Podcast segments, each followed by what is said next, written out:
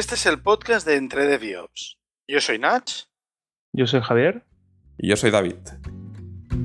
From the garden, hear the clinging of the chimes, the last tomatoes. Bienvenidos a nuestro cuarto capítulo. En este capítulo vamos a empezar mm, pidiendo perdón por los retrasos que hemos estado teniendo últimamente, tanto en escribir en el blog como en grabar otro, este, este otro episodio.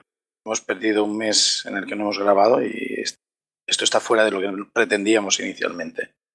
Sí, la verdad es que nos ha costado, yo creo que todos en general, ¿no? Nos ha costado coordinarnos porque ha sido unos meses de bastante trabajo, de bastante, bueno, también de bastante actividad. Hemos estado trabajando internamente, aunque no lo habéis visto no habéis visto los resultados, hemos estado trabajando, pues bueno, en, intentar mover cosas relacionadas con el podcast y con el blog, ¿no, Nach?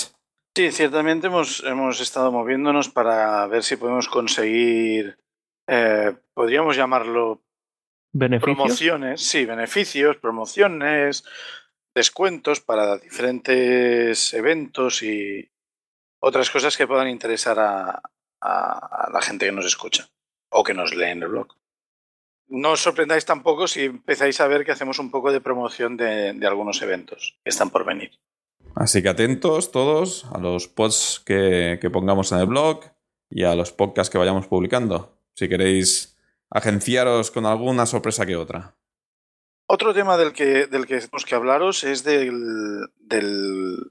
las actividades que nos han estado entreteniendo entre las que está, por ejemplo, la coordinación del grupo de DevOps Barcelona, que podéis encontrar en la página web meetup.com. Si buscáis DevOps BCN, encontrar el grupo en el que estamos nosotros tres, eh, bueno, entre otras personas, del que ya se han hecho dos encuentros. Se hizo un encuentro inicial en, el Bar Velódromo de, Barcelona y también se, hizo una se atendió una charla de, sobre DevOps y Agile en, en, la, en, la, Facultad de Informática de Barcelona de la Universidad Politécnica de Cataluña. Eh, se supone que bueno, está, está planificado otro evento para la semana que viene, que va a ser un open space para la gente que, que quiera venir y plantear pues las charlas de las que quiera hablar o lo que sea. No sé si el concepto open space es muy común, pero básicamente es una reunión en la que no hay un plan inicial, y la gente que, atiende al, a la reunión tiene la posibilidad al, al, iniciarla de poner en una lista pues temas de los que quiera hablar o votar por los temas que otros hayan puesto. Pueden ser tanto temas de los que ellos quieran, eh, que ellos quieran exponer o temas que, que quieren discutir con, con, el grupo o con partes del grupo de, de gente que atiende.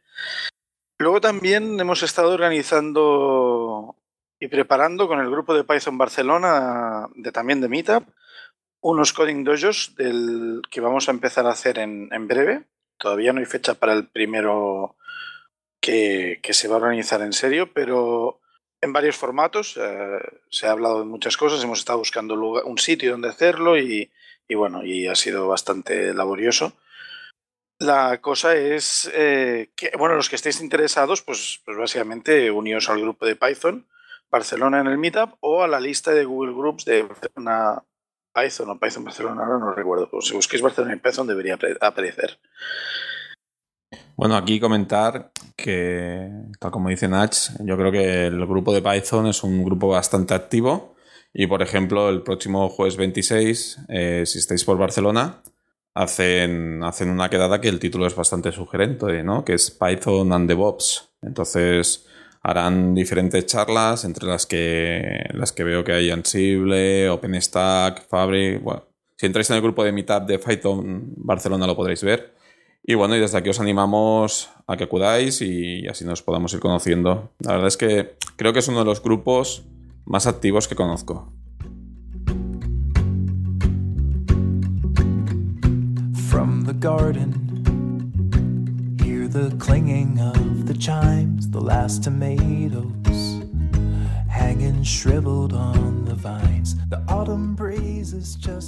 Bueno, ahora pasamos al, tema central de la, del capítulo de hoy, que es, aunque no lo comentamos en el blog, ni en su momento, vamos a hablar sobre el bug de OpenSSL que se conoce como Heartbleed. Vamos a explicar para ello, vamos a empezar hablando, por ejemplo, de qué es OpenSSL para, para aquellos que no estén muy al día de, de lo que es. Como digo yo, intentaremos explicar OpenSSL, ¿vale? Para aquellos que, para no técnicos, ¿vale? Intentemos explicarlo para, o vamos a intentar explicarlo para que cualquier persona lo pueda entender y, y bueno, y entienda un poco la gravedad del, asunto, ¿no? Que, que, fue todo esto. Bueno, el OpenSSL, para aquellos que no conozcan lo que es, eh, lo voy a explicar de manera muy genérica, ¿vale? Nach, Javi, cortarme, intervenir cuando lo creáis necesario y cuando diga alguna barbaridad de las mías. Pero bueno, el OpenSSL es un conjunto de herramientas, de, librerías, de utilidades eh, que se utilizan para, para, cifrar conexiones o comunicaciones eh, entre diferentes sistemas informáticos. Entonces, es uno de los estándares que hay en, en, el mundo, es una de las librerías estándares, es una de las, util de las utilidades de, de, cifrado estándar. Y esto, bueno, hace que esté muy extendido, que se utilice en barbaridad de sitios. Entonces, eh, por ejemplo, los principales fabricantes de, de, de, seguridad normalmente lo utilizan de base y bueno. Digamos que es el estándar de facto dentro, de, dentro de, del mundo del cifrado. No significa que sea el único, pero sí el más utilizado. Entonces, bueno, eh, hace un tiempo, eh, o hace unos días aproximadamente, unos meses, mejor dicho, eh, salió, salió una noticia que la verdad es que, que nos cogió yo creo a todos desprevenidos, que es que era que estas librerías eh, se había descubierto una vulnerabilidad, un error de programación que hacía que, que cualquier persona tranquilamente pudiera coger y pudiera ir cogiendo trozos aleatorios de, la, de estas comunicaciones cifradas. No, de, hecho, de hecho, no solo de las comunicaciones, podían acceder a partes de la memoria del, de la máquina remota. Sí, bueno, me parece que eran a 255 bits, ¿no? De manera aleatoria, iban, iban accediendo y te iba volcando, te iban volcando lo que tuviera en esos 255 bits de memoria, me parece recordar. Eran fragmentos de memoria aleatoria, pero claro, era, era contenido securizado, o sea, contenido que, que tú lo cifras por, porque es contenido sensible. Yo vi, Entonces... no, no, estoy seguro de cuánto era ni de ni de exactamente algunos parámetros de, de, lo que estás comentando, pero juraría que vi un ejemplo en el que accedían al, directo, al fichero de contraseñas de una máquina Unix. bueno. Y por eso digo que aleatorio, aleatorio el, el, el atacante podía elegir bastante. No, podía llegar a acceder no. a, a, bastante cosa. No, es, eran, o sea, tú puedes seleccionar eh, o sea, hasta 64K de información pero tienes que seleccionar la siguiente información a partir de tu conexión. Tu conexión entra en memoria y lo que haya por encima de esa memoria puede ser lo que tú consigues, hasta un máximo de 64. El problema, mm, algún truco para intentar eh, que el ordenador buscase cosas de, mm, del ETC Pass o de cosas sensibles y entonces intentar que justo eso quedase por encima de la memoria que estabas utilizando. ¿Cómo se puede hacer eso? Mm, de una forma bastante difícil, porque al ser trozos aleatorios de memoria, mm, no te puedes asegurar qué es lo que vas a conseguir. Pero ya, eh, o sea, pero por ejemplo, para una máquina que esté conectada a internet y la gente esté accediendo a trozos de memoria eh, por ejemplo, de passwords, porque la, la, gente lo utiliza esta máquina para poder entrar a un servicio, eso significaba que había más posibilidades de conseguir password, porque al fin y al cabo esa máquina era la entrada y era la quien tenía los passwords. Una máquina que estuviese haciendo, eh, por ejemplo, mmm, codificación de vídeo, pues sería más probable que lo que tú te estuvieses viendo ahí, esos 64K de datos, fuesen mmm, codificación de vídeo, que realmente tampoco no te sirve de nada. Bueno, sí, los, los, detalles técnicos del bug no, no, no, estoy seguro. Lo que sé es que se podían conseguir contraseñas. No, no era tan sencillo como acceder a una URL y descargarte el fichero de passwords, pero quizás tenías que hacer varias conexiones SSL y podías conseguirlo. O sea, más que el cómo, me, lo preocupante es el qué podías, podía conseguir un atacante. Y eso ya significa poder, poder conseguir las contraseñas o incluso los ficheros de, claves privadas y cosas por el estilo. La idea es que puedes conseguir todo. A lo mejor no, no era lo que querías, pero es un 64K de información que puede albergar cosas interesantes y cosas inútiles. Bueno, yo aquí, para aquellos que... Voy a intentar simplificar, ¿vale? Porque quizá la gente que nos escucha no, todos tienen un perfil técnico y puede ser que, que se pierdan un poco en las explicaciones o en el debate que estamos haciendo. Un ejemplo muy simple, ¿vale? Imaginemos que vosotros os conectáis, por ejemplo, yo me conecto a mi web del banco y empiezo a trabajar, ¿no? Empiezo, me conecto y me pide, me pide PIN y bueno, pongo mi usuario y mi, y mi contraseña. Entonces, a partir de aquí, imaginemos que por detrás entra Javi, ¿vale? Y con un programita, porque no olvidemos una cosa que no hemos comentado, pero es que a la que salió el, anuncio este de, fallo de seguridad, enseguida salieron exploits, eh, salieron programas, ¿vale? Que te permitían explotar este fallo de seguridad, es decir, podías acceder, te permitían acceder a estos datos. Pues imaginemos que Javi tuviera este programita, se conectara a la web de mi banco y le dijera al servidor de, oye, dame lo que tengas en memoria y, y diera la casualidad que lo que tuviera en memoria fuera mi usuario, mi contraseña con mi password. Y entonces Javi recibía eso. O sea, es decir, y toda esta comunicación, recordemos que en teoría era segura entre mi ordenador y el servidor de mi banco. A este nivel de gravedad eh, habíamos llegado. Es decir, casi toda la comunicación o toda la comunicación cifrada de Internet que se basara en este, en este protocolo, en estos estándares, estaba reventada. Entonces, bueno, aquí la verdad es que fue una hecatombe. No sé vosotros qué feedback os llegó, pero a mí me llegaron feedback de empresas importantes en el mundo de, la tecnología que habían cerrado sus accesos VPNs, bueno, sus accesos remotos, sus webs, sus transacciones, incluso habían suspendido el negocio hasta poder parchear el, el problema. El 7 de abril será reconocido como el día que era más seguro estar entrando por HTTP que por HTTPS. Es, eso, fue el 7 de abril, em, empezó a ver la noticia y el mismo 7 ya había disponibles estos programas que sacaban los datos.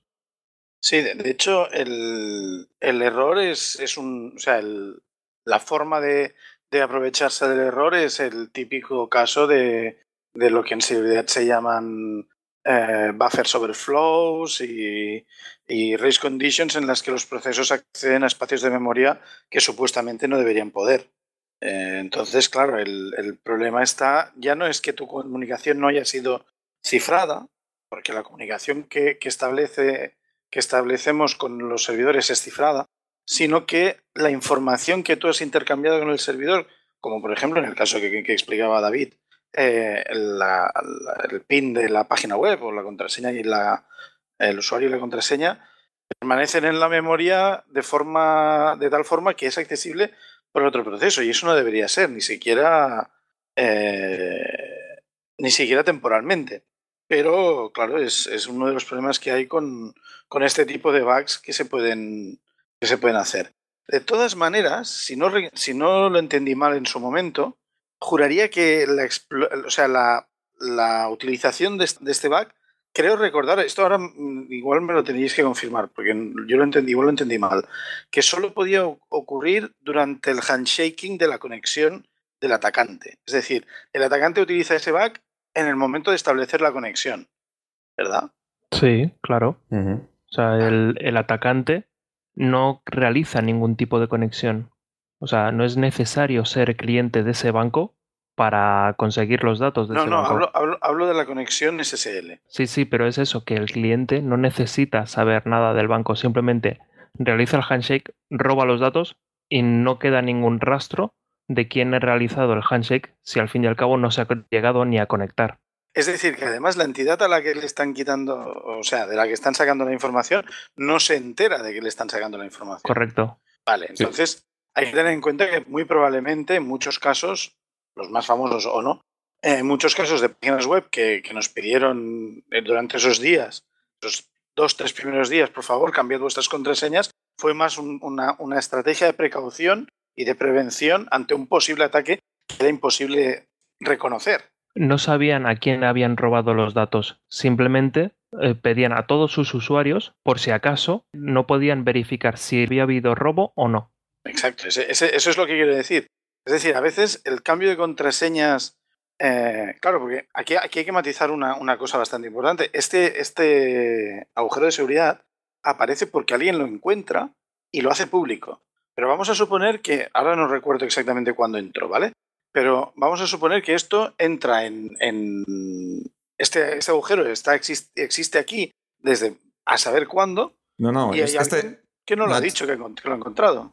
Correcto, es que era un tema que yo quería comentar, pero es que me viene al dedillo, ¿vale? Que me lo hayas dicho. Estaba, para un poco prepararme el tema para este post, estaba, para este podcast, perdón, estaba, había navegado un poco y bueno, he localizado que resulta que este bug estaba latente desde el 2011, ¿vale? El código que contenía el bug estaba latente en el 2011. Entonces, claro, esto significa, estamos en el 2014, señores, significa que hace tres, casi tres, años, ¿vale?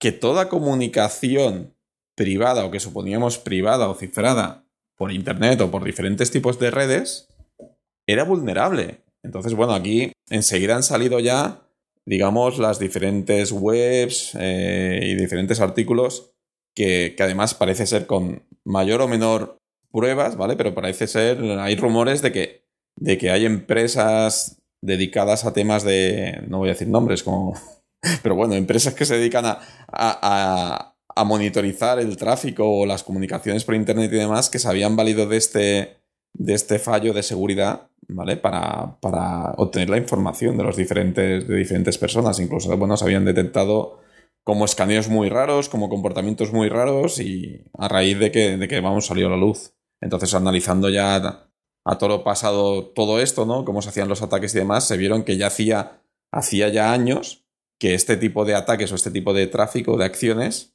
estaban corriendo por diferentes redes. Entonces, bueno, esto hace suponer de que había gente que lo sabía y que lo estaba explotando bueno, lo que estás diciendo de gente que podía escuchar, la NSA hizo un comunicado diciendo que ellos conocían ese bug desde hacía dos años y lo habían estado utilizando. Vale, pues no quería decir nombres, pero sí, la NSA era una de las... De las... Lo estoy leyendo de la página de Bloomberg, diciendo, la NSA ha dicho esto, esto fue el día 12 de abril. Esto es fantástico, ¿eh? esto es, es... O sea, este hecho en particular que yo no conocía, por cierto, eh, me parece grave y gordo. Yo me siento, yo me siento, yo me siento violado ahora mismo, ¿eh? no, sé, no, sé, no sé cómo decirlo, pero la verdad es que tengo una sensación de, ostras, es que vete tú a saber. A ver, yo no tengo nada de información o casi nada de información sensible, ¿no? Pero vete tú a saber, o sea, qué puede haber salido de aquí, ¿no? O sea, qué pueden haber estado espiando qué información pueden haber sacado. A ver, Ah, es más, además, además reconocen haber usado el bug. Sí, sí, sí, sí, sí, es lo que decía Javi. Sí, no, no. O sea, no conocerlo, no saber que está ahí el bug y tal. No, no. Es que son, claro, es que. No, y lo habían utilizado. Joder. Pero es que realmente, realmente el problema no está en, en utilizarlo o no utilizarlo, en conocerlo o no conocerlo. El problema ha sido que no lo reportaron y por lo tanto ah, puede que hubiese otra gente que también hubiese mm, descubierto este bug. Sí, sí, eso, es lo que estaba insinuando yo, no, tenía el conocimiento. por si la NSA, si podemos creer que a lo mejor ellos son los buenos, eh, a lo mejor otros, gracias a que ellos no lo habían dicho, otros que a lo mejor eran los malos, resulta que mm, lo han estado utilizando gracias a que los buenos realmente no han querido decir nada. Sí, sí, eso se podría, se podría extrapolar. Es difícil sin tener el, la, visión, la visión completa de lo que haya podido ocurrir. De todos modos, yo, a ver, también el, tema es, es, un poco escabroso, pero claro, el, el, bug no lo encuentra una persona con un, ¿cómo decirlo? Eh, con un sentido de la responsabilidad técnica, ¿no? No sé cómo decirlo, con la ética de, por decirlo así, de un hacker. Normalmente cuando un hacker encuentra un bug lo reporta. Entonces, claro, aunque fuese solo la NSA, bueno, en fin, es igual, estoy divagando, perdón. No, yo aquí simplemente eh, volver a decir que muchas veces ponemos foco, para que la gente nos entienda, ¿eh? ponemos foco en servidores, en servidores web seguros y demás, pero es que esto afectaba a comunicaciones, afectaba a todo, a todo tipo de comunicaciones. Es decir, tú podrías a lo mejor estar teniendo una conversación vía Skype, que en teoría el Skype, me parece, corregirme si me equivoco, pero tiene, te garantiza la privacidad de la comunicación, ¿no? Pero bueno, si Skype se basase en este, que lo desconozco, ¿eh? si se basa o no, pero bueno, tú podrías estar teniendo una comunicación vía Skype que utilizase este protocolo seguro, supongamos que lo utiliza, si no, si no lo utiliza, y te podían estar grabando la conversación. No, no, no, no, no, no, esto es, esto es falso. Esto que estás diciendo no, no tiene nada que ver con este bug. Cierto, cierto. Aquí la, la, comunicación iba cifrada y hasta hoy no hay prueba de que sea fácilmente que sea fácil penetrar ese cifrado. En discrepo. La discrepo. Lo que sí que podían hacer, lo que sí que podían hacer es hacerse con tu contraseña. A ver, aquí, y aquí había otro tema que también, que también podía hacer que era, era realmente también muy grave, que es que al final podían conseguir la clave de cifrado de los servidores. ¿Vale? La clave privada de cifrado de los servidores. Esto lo podían conseguir con este bug. Entonces, en el momento que te conseguían la clave cifrada, señores, tenían la puerta abierta. No lo olvidemos. Con lo cual, vale. Pero, no solo es eso, tienen que. O sea, realmente el problema de estas cosas es que podemos ponerlo. Eh, hay que ir con cuidado cuando, cuando hablamos de, este tipo de avisos, porque desde el punto de vista técnico quizás parece relativamente simple, pero esto no es tan simple para la mayoría de los mortales, hasta que no pasa un tiempo y se hacen las herramientas para, aprovechar esos, esos agujeros. Para lo que tú dices, hace falta también, por ejemplo, en el caso de suponiendo Skype, ¿eh? tenías que hacerte con ese fichero, con el fichero de clave privada de Skype, tenías que hacerte también, porque tú no transmites la clave privada tuya, o sea, que te harás con la de, la de Skype, tenías que hacerte también con la con la eh, el control de los DNS del cliente como mínimo y entonces hacerle un ataque que se conoce de hombre en medio haciendo que tus servidores DNS, haciéndose pasar por los de Skype, le dieran al cliente una conexión. O sea, esto es mucho más trabajado. De hecho, yo creo que el, volumen, la afectación real de gente que fue atacada por esto mm, es muy relativa, es muy eh, limitada en realidad. Lo que, porque, ¿Por qué? Porque pasó muy poco tiempo desde que se encuentra el, el bug hasta que se sacan los parches y la gente los aplica.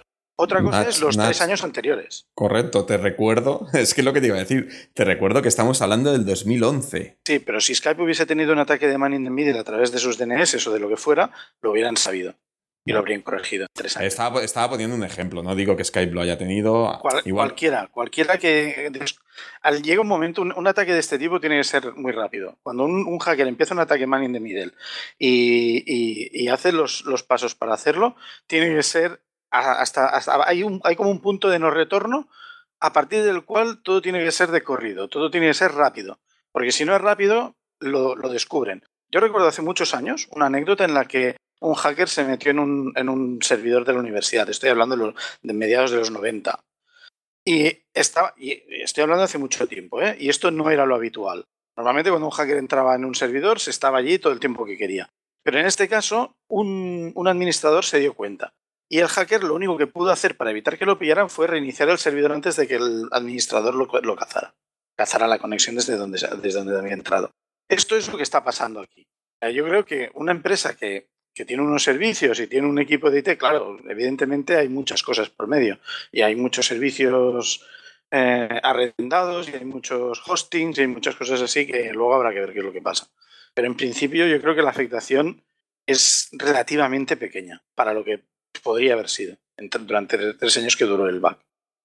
Yo no lo veo así, ¿vale? Yo la verdad es que en el momento que veo que pueden obtener información. A ver, yo hice un caso práctico contra. contra. bueno, contra un servicio VPN de una empresa, ¿vale? Con, el consentimiento de esa, de esa compañía. Y la verdad es que sacábamos, sacábamos usuarios, sacábamos URLs privadas, sacábamos queries a base de datos y sin tener ni idea, o sea, lanzando, lanzando el exploit de prueba de concepto que habían publicado a las pocas horas de que salió, porque recordemos que también los exploits, ¿vale? Los programitas que, permitían, eh, permitían obtener esta información o explotar este fallo de seguridad, lo sacaron en muy pocas horas, por no decir casi, casi a la vez, ¿vale? Y la verdad es que era cualquiera sin conocimientos podía lanzarlos. Sí que estoy de acuerdo contigo, ¿vale? Que el ejemplo que quizá hemos elegido de Skype y demás era un poco catastrofista y que no cumplía no exponía, ¿vale? La, quizá la situación real de, de, en este caso, del, del bug de seguridad. Pero de ahí a quitarle la gravedad que tiene. No, no, la, gravedad es enorme. Que, estemos tres años con un bug así y haya gente que lo sepa, gente además como la NSA que lo sepa, y lo esté utilizando sin decir que existe, me parece gravísimo. El problema de, las noticias de seguridad es, y sobre todo a gente que está en, o en las afueras o fuera del círculo técnico, es que a veces es muy fácil asustar con eso. Cierto, cierto, cierto. Gracias por la corrección. Yo, lo digo, yo lo decía solo por eso. A decirle a alguien, no, es que en Skype te... Sí, bueno, de hecho en Skype te pueden escuchar. De hecho, Didi. No, iba a decir que eh, aquí también, ya que estamos tocando estos temas, ¿no? También la gran polémica, que ya no es un fallo de seguridad, sino que las grandes empresas eh, tienen un acuerdo con el gobierno americano que, pueden acceder a los sistemas y pueden obtener lo, que quieran. Entonces, pero este ya es otro tema, este ya es un tema más, más político que, de fallo de seguridad informática, pero bueno. Sí, bueno, esto ahora no. Quizás podríamos hacer una discusión en otro debate. Y tanto. Yo aquí eh, pongo encima de la mesa eh, bueno, una de las cosas que quería poner era el tema este de, bueno, desde el 2011, ¿vale? Que, se ve que se introduzco, se introduzco, perdón, eh, este, este fallo de programación, ¿vale? Que provocaba esto. Hasta ahora, uno de los argumentos, a ver, esta librería, ¿vale? También pongo en, situación, esta librería es una, una, librería gratuita, ¿vale? Abierta a todo el mundo, cualquier persona puede cogerla, cualquier empresa puede cogerla y utilizarla eh, para sus productos. O bueno, para. yo, por ejemplo, en mi servidor, en mi, en mi PC de Linux de casa, es una librería estándar que se utiliza para, para, cifrar las comunicaciones. Entonces, bueno, uno de los argumentos siempre a favor del, software libre y del software eh, abierto y demás, y de uso, y de uso libre, era que, bueno, que claro, era un software que estaba constantemente revisado y chequeado por muchas personas y que quizá eh, esto facilitaba la detección de errores en frente del software propietario, que el círculo de desarrolladores que pueden chequear el código es más pequeño y demás. Entonces, bueno, yo creo que este ejemplo es un claro ejemplo de que, cuidado, quizás eh, esta gran, este gran principio, dogma sobre el software abierto que todo el mundo chequea y que por eso es más seguro, quizás no se cumple. ¿Cómo? Perdón, perdón, pues. Sí, sí, digo que Normalmente, cuando se habla de software libre, cuando se defiende Linux y demás, una de las grandes cosas que se dice, por lo menos yo siempre oigo en vídeos y he visto en presentaciones y demás, es que el software libre, una de las ventajas que tiene, que no depende de un grupo cerrado de personas, un grupo cerrado de developers, igual que el software propietario, sino que el código es libre, cualquiera puede entrar, puede analizarlo, puede ver cómo está hecho, puede encontrar los fallos. Enseguida, cuando hay una vulnerabilidad, se publica, enseguida se publican correcciones, etcétera, etcétera, etcétera.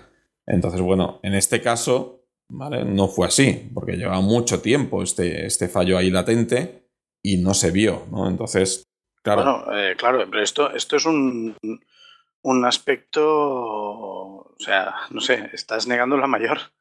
Eh, no hay ningún software que sea como, como que no sea así, aunque sea cerrado. Es decir, siempre va a haber, si esta librería fuese, por decir algo, la de Microsoft, o por decir una empresa que hace código cerrado, ¿eh? estoy hablando, o de cualquier otra similar, y alguien encontrase el bug y no se lo explicase, pasaría lo mismo. ¿No? Sí, sí, correcto, pero a ver, tú desde tu casa, por ejemplo, tú te puedes coger y bajar el código fuente del OpenSSL y puedes chequearlo. Igual que lo puede hacer tú, lo puede hacer un millón, bueno, millones de personas. Y más siendo una librería estándar. Sí, cualquiera, lo puede hacer cualquiera, vamos. Correcto. Tú con la librería de Microsoft no puedes bajártela y chequear cómo está hecha. Por eso estoy diciendo. O sea, a mí me parece. Es que me, da no sé si te he entendido bien. Me da la sensación de que estás diciendo que el argumento de que el código abierto lo puede lo puede comprobar cualquiera y lo puede. y puede detectar un error como este cualquiera, no es cierto. No estás diciendo eso, ¿no? No, yo estoy diciendo. Vale. No, exactamente no estoy diciendo eso. Estoy diciendo que uno de los argumentos por el cual se dice que el software libre es más seguro o es una de las grandes ventajas versus el software propietario es el hecho de que este software está abierto a muchísimas personas, este código fuente está abierto a muchísimas personas, a muchos desarrolladores, que la comunidad de desarrollo es muy grande, que participa mucha gente y que por este motivo dicho código se chequea mucho más o está mucho más o hay muchas más probabilidades de encontrar fallos que el código propietario que solo está cerrado a los developers de, de las empresas de las cuales son propietarios del código. Y este es uno de los grandes puntos a favor del software libre, que esto hace que cada vez, o sea, que los fallos se encuentren más rápido y que sea más seguro. Eso es lo que digo. Y yo creo que este argumento, que ya repito, lo he visto en muchos sitios y me lo han argumentado muchas veces, quizá se tambalea un poco en esta situación. Déjame decirte, te voy a decir tres cosas sobre este argumento. Primero, es un argumento genérico. Cuando se dice que hay mucha gente eh, con acceso al código, eh, o que o una comunidad muy grande de desarrolladores, me parece que es más o menos lo que tú has dicho, es genérico, es global. No, no, estoy al tanto de cuánta gente desarrolla en OpenSSL, pero se podría encontrar fácilmente muchísimos proyectos del mismo calibre, de la misma importancia o del mismo estilo, con muy pocos desarrolladores activos. Eso es, o sea, la gente que colabora con el software libre es un grupo muy amplio, pero no colaboran con todos los proyectos ni todos los proyectos tienen el mismo calibre de, la misma cantidad de gente chequeando el código. Lo que me lleva al segundo punto. El, el OpenSSL es un, es un código de criptografía. Es un código complejo, difícil y delicado. Y me parece que incluso cualquier técnico no puede, o sea, sí que tendría la facilidad de bajarse el código y mirarlo, pero no necesariamente de entenderlo o ver un fallo. Entonces, ¿qué es lo que pasa? Hay gente que corre una serie de comprobaciones que ya tienen hechas en las librerías. La gente que hace, por ejemplo, los empaquetamientos hacen algunas de estas cosas. Eh, y eh, para acabar, el, tercer punto que, quería decir es como son cerradas no, se puede estar seguro, pero cuando esto pasa en un código, en un código cerrado, en un software no libre, em, la cosa tiende a ser no informada a los, o sea, cuando se entera la empresa, aun cuando se entera la empresa que hace el software, no informa a los usuarios, a veces eh, se informa mal, a veces el parche trae más, suele traer más problemas. aquí una poco la base que yo veo es los bugs van a estar siempre, siempre van a haber bugs. Lo importante es cómo se reaccione ante ellos. En este caso, lo malo, lo grave, lo negativo es el haber pasado tres años con un bug que había gente que conocía y que no han dicho nada. Eso es lo negativo. Pero esto es, susceptible de ocurrir con cualquier cosa en cualquier momento. Hablando de estos temas, eh, las empresas realmente se han asustado que el código mejor no estaba lo limpio que pudiese estar y un grupo de estas empresas se ha unido y ha, creado la Core Infrastructure Initiative. Esta iniciativa es muchas empresas que, van a dar dinero a la Linux Foundation para que este dinero se reparta en los, eh, digamos, lo que han llamado los entornos críticos o los proyectos críticos, de forma que van a intentar que ese software libre que están utilizando estas empresas reciba dinero para que siga siendo libre, digamos que van a intentar que haya revisiones de código, auditorías de código. Eh, sobre la Core Infrastructure Initiative, esto es una muy buena reacción. Esto es básicamente hacer que las donaciones que hasta que, normalmente se hacen a título particular se hagan a título corporativo. Y está muy bien porque hay muchas empresas de las que hay en este grupo. Por mencionar algunas, por ejemplo, tenemos Amazon, Adobe, Bloomberg, Cisco, Dell, Facebook, Fujitsu, Microsoft, Intel, IBM, Huawei, Hewlett Packard, Google, bueno, y muchas otras del abanico de las tecnologías de información. Eh, esto, esto, como decía, está muy bien. No es la primera vez que pasa tampoco, pero bueno, a ver, ahora hace falta ver cómo se aplica esto también. Sí, una de las cosas que me ha hecho gracia es la frase de inspirados por la crisis del OpenSSL. Y realmente es eso, o sea, a lo mejor antes pasaba, pero ahora digamos que le van a poner bastante más empeño. Dejarme hacer un pequeño apunte, ¿vale? Que estaba diciendo todo el rato que empezó en 2011.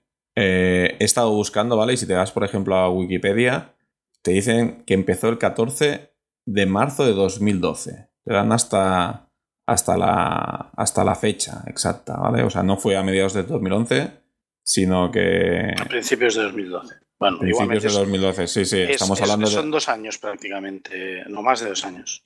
Algo más de dos años. O sea, es un tiempo, considerable, sí. Sí, sí, yo creo que es un tiempo bastante a tener en cuenta y, creo que, ha sido un toque de atención para todo el mundo, ¿no? Y, sobre todo estas grandes empresas que, han hecho este, esta fundación y demás, eh, lo hacen, pues, como bien decía, como bien decía Nach, Quizá no el, core de, developers de OpenSSL, mientras estabais hablando también me he ido a la web. Si lo he leído bien, a lo mejor, bueno, los nombres que salían ahí no, no llegan a una veintena de developers. Y claro, que algo tan importante dependa de la disponibilidad de 20 personas, eh, la verdad es que te, te, echas a temblar, ¿no? Entonces, yo creo que aquí la idea de esta fundación es eh, dotar a esta pieza importante de, de, recursos, ¿vale? De esta pieza que vive en tantas empresas y dependemos tantos, dotarlos de recursos para que una cosa así no vuelva a pasar. ¿vale? Y si pasa, ¿qué pasará? Porque como dice, como ha dicho Nach, ha dicho Javi, los, los, fallos de programación se producen, esto, esto pasará. Pero bueno, si pasa, que por lo menos se, se detecte rápido y no estemos ahí dos años en la total ignorancia con, con esto en nuestros sistemas. Sí, de todos modos, esta no es la única reacción que, que ha habido, que hubo al, al, por llamarlo así, al Herblit, al evento Herblit, sino que también se hizo mucha promoción de otros proyectos paralelos a todo esto. Uno de ellos es, por ejemplo, la reimplementación de OpenSSL que está llevando a cabo un equipo de, del grupo de trabajo de OpenBSD.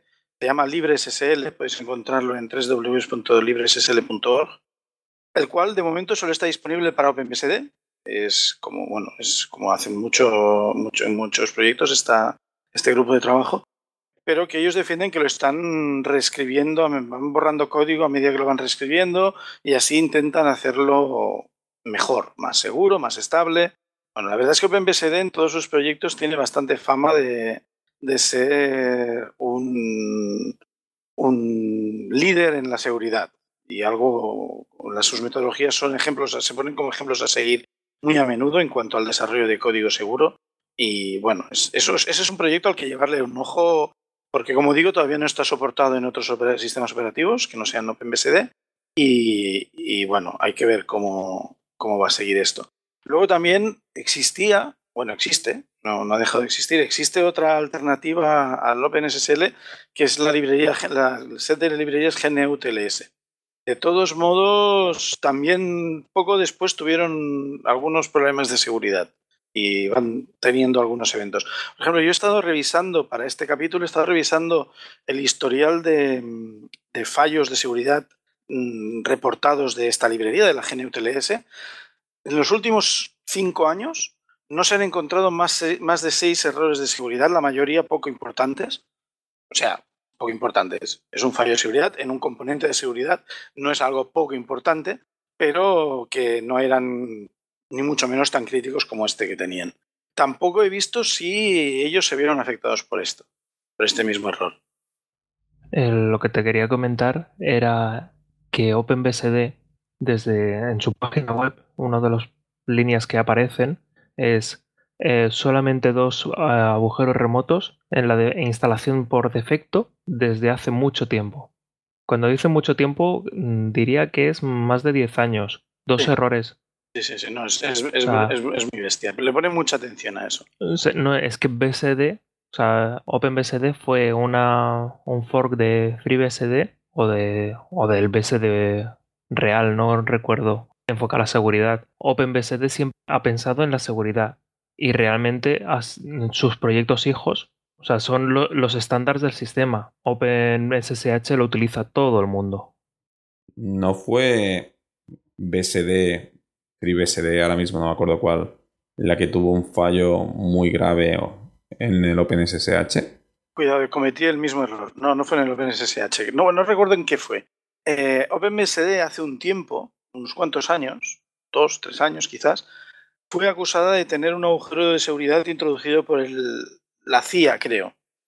Pero nunca se pudo demostrar ese agujero de seguridad y las, en, en cualquier caso, todo lo que se dijo que, se, que había de ese agujero de seguridad se demostró que era falso y no, nunca se demostró que hubiese un agujero Eso fue a raíz de un mail que envió un desarrollador a Theo de Rat, que es el líder de OpenBSD, y le envió un correo diciendo ya, ya ha caducado mi, mi contrato con, no, no recuerdo si decía o NSA, ya ha caducado mi contrato y entonces ya puedo decirte esto. Y le dijo que había expresamente había puesto fallos de seguridad para que la gente pudiese entrar. Entonces, lo que hicieron inmediatamente fue auditar todo el código de esta persona y por otro lado auditar todo el código y no encontraron nada.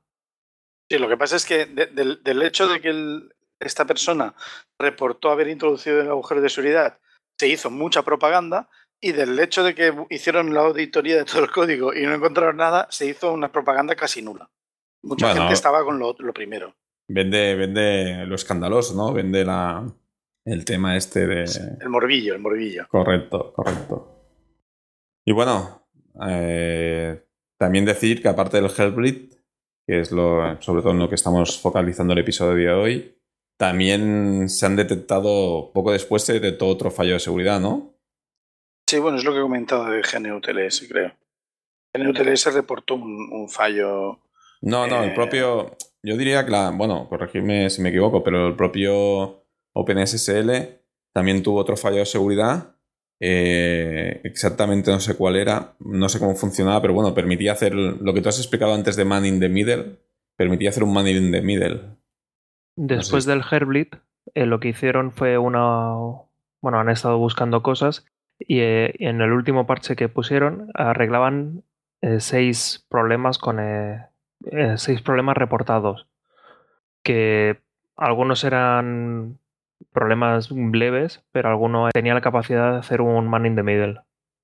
Yo lo sé porque en las redes sociales se dio también un poco a raíz de, todo el tema del Heartbleed, se dio un poco de bombo y platillo y entonces vi algún tweet y vi alguna cosa. No me leí exactamente en qué consistía, pero sí que sé que, hubo un poco de ruido con este tema. Hay, un detalle que podría haber sacado antes, se me ha olvidado, pido disculpas, pero hay una página web que se llama zmap.io barra Heartbleed en la que hay una lista de páginas de servidores web afectados y una lista de servidores de correo afectados. No hemos hablado tampoco del tipo de servicios que pueden estar afectados. Hay una confusión, hay algunas confusiones bastante interesantes que podemos comentar ahora antes de acabar. Pero, por ejemplo, quería comentar, de esta página web salen cerca de mil servidores web afectados todavía hoy no son muy conocidos, o al menos para mí no. Eh, he visto que hay un, otro, hay otro tanto de los de correo. ¿eh? De los de correo está el del jueves, es uno de los que está afectado, o al menos sale como vulnerable, pero supongo que, vamos, que deben ser, no sé, no sé cuán actualizada está esta lista, pero es que eran mil que todavía estaban actualizados hace, creo que no pone la fecha. Mira, estoy en la web y bueno, aparte de que hay un montón de servidores, Estoy filtrando por servidores.es y la verdad es que hay bastantes. Sí, he encontrado, he encontrado 4 o 5, pero solo he reconocido al del jueves. Correcto, mira, más alto el jueves. Qué curioso. Estarán aquí confiscando, confiscando, confiscando el jueves. sí, el del jueves es solo la, el servicio de correo electrónico securizado. Que esto es lo que esto es lo otro que decía que tenemos que, tenemos que comentar. El OpenSSL se utiliza para segurizar protocolos muy variados, pero luego hay otros protocolos que no utilizan OpenSSL. Y hay una confusión que ya me he encontrado, no sé si fue con Javi que tuve esta discusión. Sí. creo que sí. Y con, y con alguien más tuve esta misma discusión acerca si en una máquina en la que no tenemos un servidor web securizado ni un servidor de correo securizado, una máquina que solo es SSH, solo tiene acceso a SSH, esa máquina no está afectada. Es decir, lo que quiero decir es que el protocolo SSH no utiliza OpenSSL para cifrarse.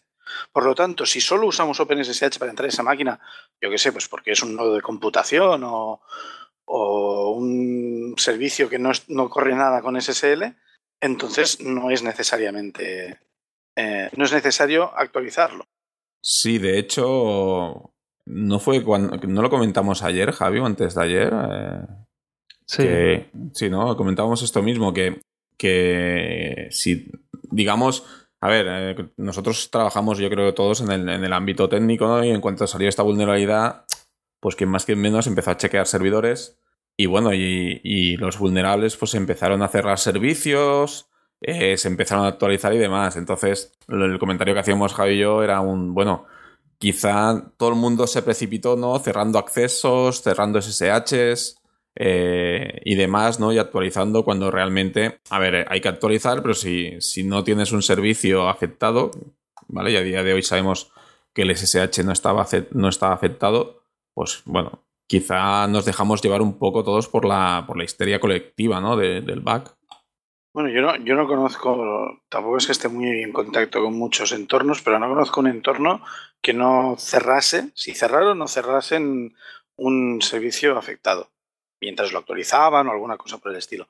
Pero, pero vamos, que seguro que, es, que esto sucedió, que en más de un sitio debieron entrar en, en modo pánico y apágalo todo que hay un ojo de seguridad o, desenchufa el cable. Eh, pero claro, sí, sí, lo que, nosotros tuvimos esta discusión. Nosotros estuvimos a punto de empezar a actualizar máquinas en las que, solo teníamos SSH. Nosotros lo hicimos. bueno, ya, ya, digo, a veces, a veces en la seguridad es, es fácil optar por las soluciones drásticas. Cuando, no, no, a ver, sobre todo cuando es algo tan crítico como esto, claro. Correcto. Es que sinceramente era mucho más cómodo actualizar un sistema que no tener alguna preocupación. Sí, sí, es, típico. Bueno, me parece que con esto hemos agotado la lista de puntos a comentar, ¿no? A mí lo que me gustaría añadir, eh, para aquellas personas que nos estén escuchando hoy y que no nos hayan escuchado en podcasts pasados, básicamente es que, a ver, nosotros eh, todos tenemos background técnico, unos más que otros, pero ninguno de nosotros somos especialistas en seguridad. Y seguro, seguro, seguro que hemos cometido un montón de, fallos, errores y comentarios que no son del todo, del todo correctos. Entonces desde aquí animamos a cualquier persona que quiera comentarnos, quiera corregirnos o algún especialista en seguridad que, quiera ampliarnos más esta información a, que se ponga a que os pongáis en contacto con nosotros, nos hagáis llegar vuestro feedback y lo dicho, si alguna persona especialista en seguridad quiere, quiere entrar y quiere, quiere que hagamos una quedada y charlemos todos y, compartamos todos, todos juntos eh, más información sobre este, sobre este evento que creemos que es muy importante, está invitado.